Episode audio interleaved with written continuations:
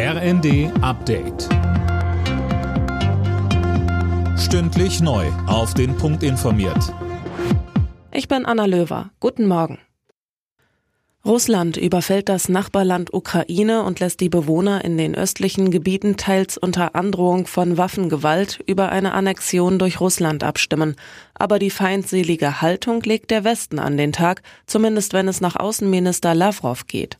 In seiner Rede vor der UN-Vollversammlung sagte Lavrov, es gehe dem Westen nicht nur darum, Moskau eine militärische Niederlage zufügen zu wollen, sondern darum, Russland zu zerstören.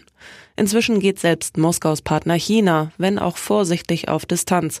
Außenminister Wang forderte eine diplomatische Einigung.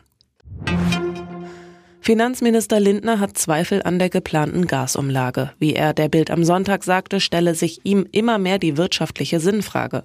Statt einer Gasumlage, die den Preis erhöht, brauche man eine Gaspreisbremse, die den Preis senkt. In Italien findet heute die Parlamentswahl statt. Laut den letzten Umfragen steuert das Bündnis der Rechtsnationalen auf den Sieg hin. Fabian Hoffmann mit den Details. An der Spitze steht Giorgia Meloni mit ihrer ultrarechten Partei Brüder Italiens. Sie ist auf dem besten Weg, die erste Frau an der Spitze einer italienischen Regierung zu werden. Zusammen mit der rechtspopulistischen Lega von Ex-Innenminister Matteo Salvini und der rechtsnationalen Forza Italia des langjährigen Ministerpräsidenten Silvio Berlusconi kommt Meloni in den Umfragen auf 46 Prozent. Allerdings bis zu 40 Prozent der Wählerinnen und Wähler sind noch unentschlossen. Heißt, Überraschungen sind durchaus möglich. Der iranische Präsident Raisi hat ein hartes Vorgehen gegen Demonstranten angekündigt. Im Iran kommt es seit einer Woche zu landesweiten Demonstrationen.